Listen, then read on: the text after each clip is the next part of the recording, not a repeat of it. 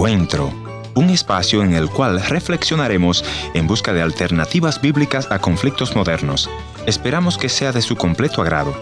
Y ya con ustedes, su anfitrión, el pastor y consejero familiar, Ernesto Pinto. Espiritismo, brujería, hechiceros, chamanes, como usted le quiera llamar, son todos espíritus inmundos que atormentan a nuestra sociedad. Leí hace unos días que un presidente en Latinoamérica no sale a la calle si no es con su camisa negra que le han echado un conjuro para que pueda salir protegido de todo peligro. Imagínense ustedes, ¿cómo enfrentamos nosotros estos temas de hechicería, brujería, en nuestros hogares. Bueno, muchas personas piensan que esto es un tema de personas incultas, personas ignorantes, pero como ya les mencioné, este mal no tiene ningún estrato social, está en todos los estratos sociales. Y, esta, y esto, esto no es algo nuevo, ya dice Levítico 19:31, no practiquen el espiritismo, nadie consulte a los muertos.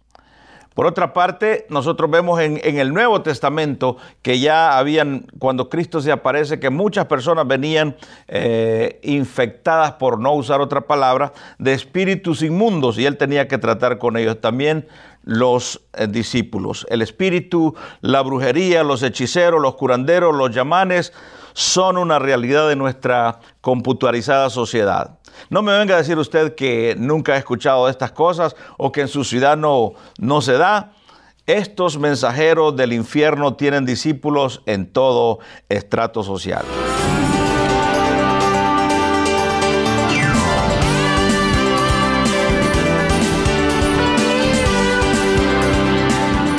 Amílcar Hernández es nuestro invitado eh, él es cubano y en unos minutos él nos va a contar este tema, cómo él estuvo involucrado en la hechicería. Este tema de malos espíritus y hechiceros no es nada nuevo. Ahora sí, vamos a la conocer a Amílcar Hernández, quien nos dice que un espíritu de un esclavo negro era su protector. Vamos a la entrevista. Soy natural de La Habana, específicamente de San Miguel del Padrón, un lugar muy pobre, y bueno, mi familia por parte de padre, mi, mi abuelo tuvo 62 hijos con un montón de mujeres. Mi ¿62 hijos? Mi papá 33 hijos. No puede ser. Entonces, como que tengo una familia muy fructífera. Pero me estás diciendo que tuviste 33 hermanos. 32 hermanos. Ah, claro, 33 Yo soy el número 31 en la lista. Wow. ¿Cuántas mujeres? Muchas mujeres. No existía Facebook, no existía Messenger, no, no habían celular, entonces viajaba de pueblo en pueblo y nadie lo sabía, eh, no lo conocía. ¿Cuántos hermanos llegaste a conocer?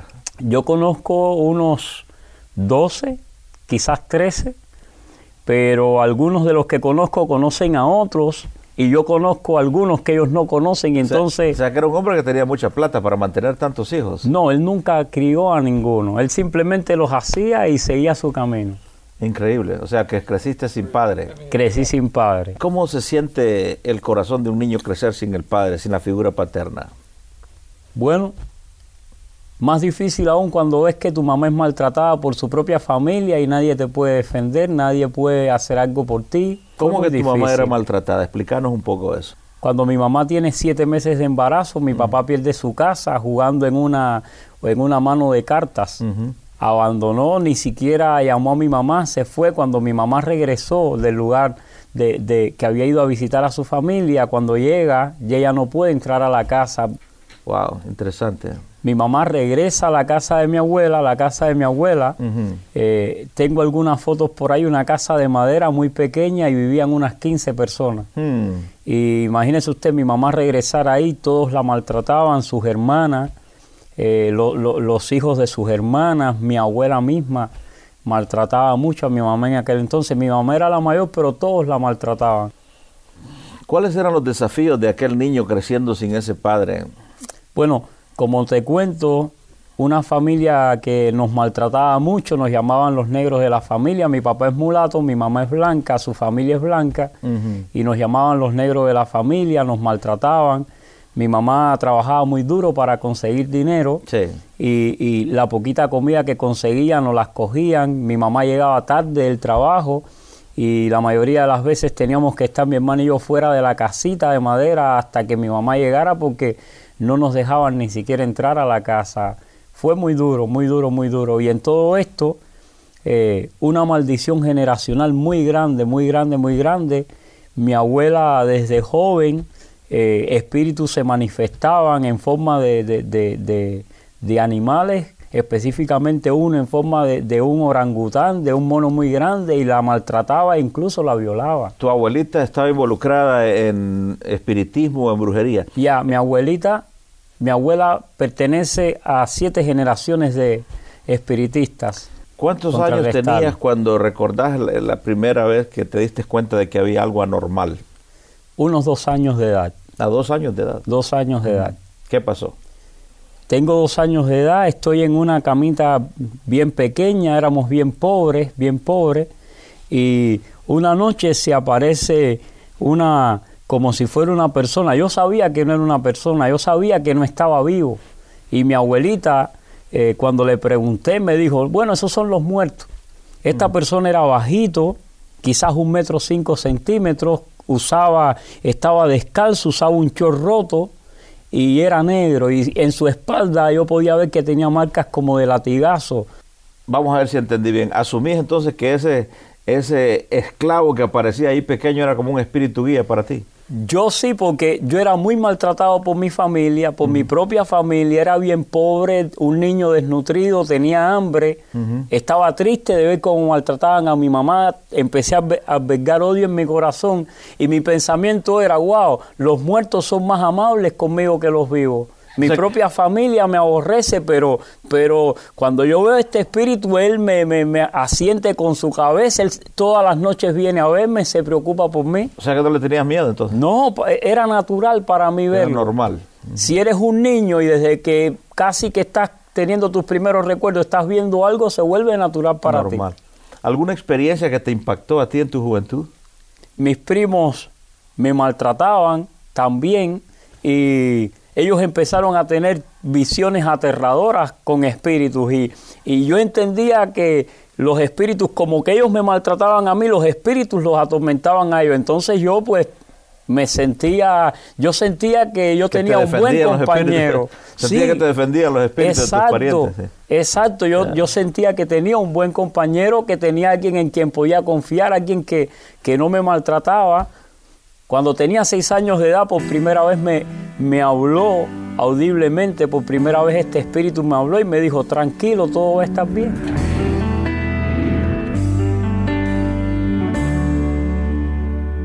Entonces yo a los 12 años mi mamá conoce un hombre, un hombre muy malo. Este hombre eh, tenía una prenda judía. Eh, en el mundo de la brujería esto viene siendo como, como el más alto nivel en la brujería y este hombre sacrifica todos los meses un perro y un gato a su prenda, hmm. consulta y él dice que consulta directamente al diablo, vive de hacerle mal a las personas. Continuamente personas están viniendo a su casa a ofrecer... Eh, a pagarle para que le pase algo malo a otra persona y quizás quedarse con su trabajo, con su, con su marido, con su, eh, con su mujer, cosas así. Entonces Ernesto me llama la atención que tengo 14 años, estoy en casa de este hombre y llega alguien a consultarse y le dice, quiero que le pase algo muy malo a mi compañero de trabajo para quedarme con su trabajo. Él le explica, me pagas ahora 250, 250 cuando le pase y si no tú vas después. Hmm. Ok, están de acuerdo, pero cuando él consulta la prenda, él dice, yo no puedo hacer este trabajo. Yo nunca lo había escuchado decir que no. Este hombre ofrece pagarle el doble, pero él sigue negándose y lo bota de allí. Cuando pasan unas dos horas, yo le pregunto, oye, ¿por qué dijiste que no? Y él me cuenta y me dice, mira, ¿sabes qué pasa? El hombre a quien él quiere hacerle el trabajo es cristiano.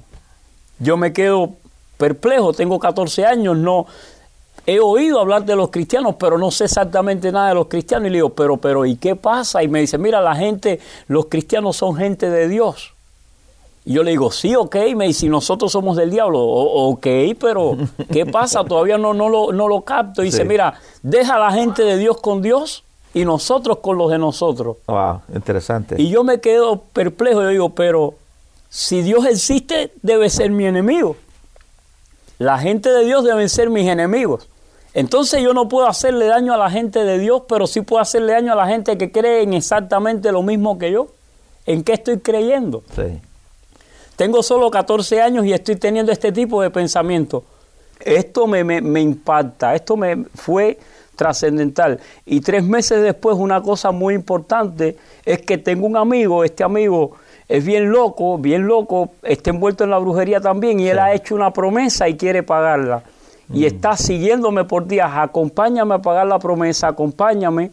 Y cuando nos ponemos de acuerdo un viernes para el lunes ir a pagar su promesa, yo lo iba a acompañar. Resulta ser que cuando llega el lunes él me, me dice que el día anterior se convirtió, que el domingo en la noche se había hecho cristiano, había recibido a Cristo y que ya no quería saber nada más de la brujería. Yo estoy asombrado porque es mi amigo, me está diciendo esto, pero no eso, me desafía y me dice, mira, para que veas que el poder de Dios es más grande, los collares se te van a romper en tres días y tres días después se rompieron mis collares. ¿Cómo crees que me, que me sentí, Ernesto? Fatal. Dije, ¿cómo es posible que este joven con 16 horas de haber cambiado su fe aproximadamente, me quiebre mi fe de 16 años. Es absurdo.